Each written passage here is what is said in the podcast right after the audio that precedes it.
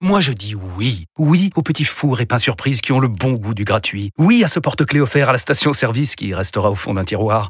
Oui à une pizza achetée, la deuxième offerte, parce que celle offerte est toujours meilleure. On préfère tous quand c'est gratuit. Chez Skoda, profitez de deux mois de loyer offert sur une sélection de modèles jusqu'au 31 mars. Portes ouvertes ce week-end. Skoda. Deux loyers offerts après premier loyer en LLD 37 mois sur toute la gamme Skoda, Orenia et Enya Coupé, c'est accord par Volkswagen Bank. Détails sur skoda.fr. Au quotidien, prenez les transports en commun. Vous écoutez RMC. RMC. Le coup de main conso. RMC s'engage pour votre pouvoir d'achat, comment faire des économies au quotidien avec Clara Gabillet. Et ce matin, Clara, on parle des huiles essentielles qui ont beaucoup de succès. Certaines ont certes des bienfaits, mais vous nous alertez, Clara. Il faut les utiliser avec précaution. Oui, c'est l'UFC Que Choisir qui a publié une étude il y a quelques jours sur l'utilisation des sprays décongestionnants à base d'huile essentielle pour le nez en cas de rhume. Certaines huiles, certaines huiles peuvent provoquer des allergies comme l'eucalyptus, le thym ou le menthol.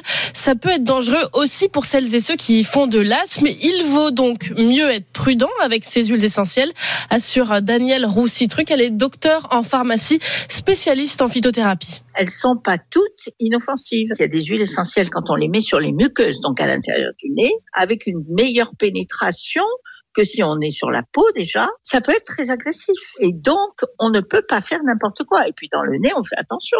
Pour le nez, l'UFC Que Choisir recommande d'utiliser de l'eau de mer, le plus efficace, sans risque.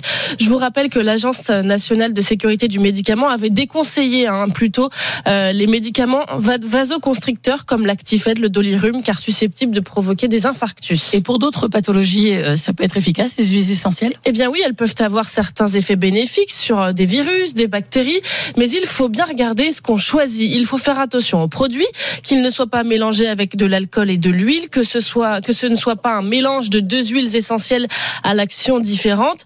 Bien se renseigner aussi sur notre besoin. Par exemple, il existe plusieurs sortes d'huiles essentielles d'eucalyptus, mais certaines sont réservées à l'adulte. Et puis il faut faire attention au dosage. Hein. Celles qui contiennent du phénol, comme l'huile essentielle d'origan, de thym, de romarin, sont toxiques à forte dose. Alors comment on fait si on veut quand même en utiliser mais sans prendre de risques? Eh bien, on commence déjà toujours par faire un premier essai léger explique Daniel Roussitruc. On va mettre une goutte de cette huile essentielle pour laquelle on a un doute, on ne connaît pas, au pli du coude. On va fermer le coude, attendre quelques minutes, on va dire deux trois minutes. Si on a une auréole euh, rouge ou une réaction, il faut pas l'utiliser sur la peau.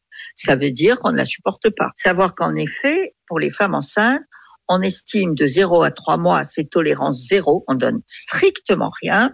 Et après, les utiliser avec précaution, on ne donne qu'avec le conseil d'un professionnel formé. Voilà, donc le premier réflexe, c'est de toujours demander conseil à un professionnel et ne pas banaliser ces produits qui ne sont pas sans risque. Merci Clara. Votre coup de main qu'on soit retrouvé en podcast sur l'appli RMC.